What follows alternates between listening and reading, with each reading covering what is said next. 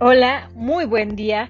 Aquí Cintia, una de sus locutoras de Art Encounters. El día de hoy vamos a hablar con nuestro amigo José Luis Rojas, el cual nos va a comentar un poquito de cómo se pudo reencontrar en los tiempos de cuarentena y unos tips que nos va a dar para que nosotros podamos hacer lo mismo.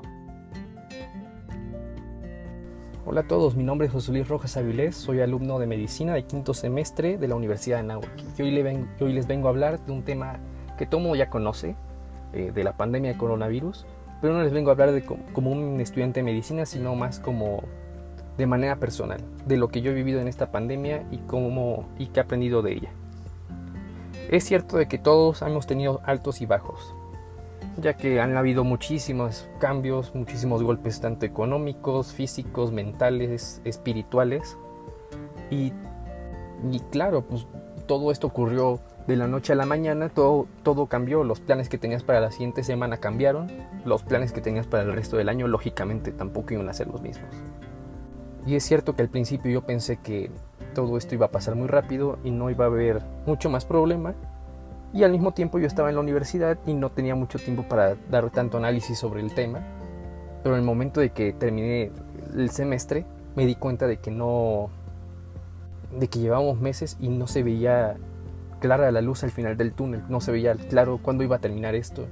Y me di cuenta de que yo estaba sentado en mi casa, eh, quizá de repente trabajando con una otra cosa, pero francamente sin hacer mucho. Y no, y alrededor de mí todo el mundo se estaba volviendo loco. El mundo se estaba cayendo a pedazos y, y, todo había pasado muy rápido. Entonces en una plática que tuve con un amigo por, por Zoom, me pude plantear varias preguntas después de horas de pláticas y de anécdotas y risas. Y me pude plantear qué estoy haciendo con mi vida.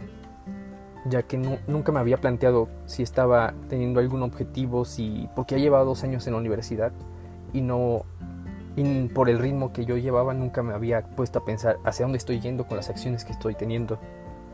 Y tras mucho pensar y mucho analizar en, lo, en mis actitudes diarias, pude, pude darme cuenta que estaba dejando de hacer muchísimas cosas de las que yo en realidad disfrutaba hacer. Dejé de tener muchas relaciones personales con personas con las que realmente yo disfrutaba estar.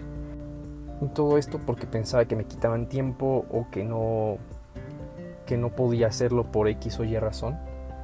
Y entonces tras este análisis me pude dar cuenta de que lo que estaba haciendo muchas veces estaba bien y podía interconectarlo si podía hacer un extra, si podía arreglar un poco más esta situación, limando las perezas con, ciertas personas.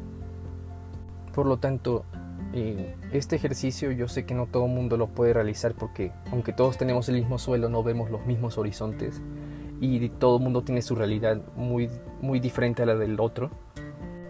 Pero siempre es importante replantearse las cosas y ver por qué comenzamos a hacer algo desde un principio, replantearse objetivos y siempre intentar ver hacia adelante. Por otra pregunta yo también me planteé, ¿y Dios? Y yo me voy a referir a Dios porque yo soy un creyente, pero se le puede poner el nombre que quieran. ¿Dónde está Dios dentro de toda, toda la desgracia, toda la, todo lo, lo que provocó la pandemia?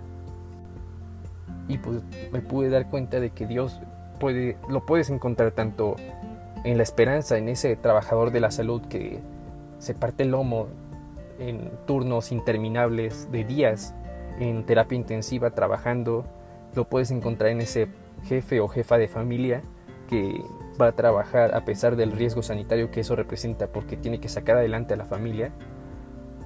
Está en esos maestros que aprendieron a utilizar herramientas que nunca habían utilizado y que con esto pudieron aprender a utilizarlas, que pusieron su esfuerzo en los alumnos, que también pusieron su esfuerzo en adaptarse. Pero también Dios está en la tragedia, está acompañando a los familiares de personas enfermas, en los familiares de, de los trabajadores de la salud, en ese alumno de fuera de su ciudad que no pudo regresar por X o Y razón en esa persona que está sintiendo soledad por, la, por el distanciamiento social.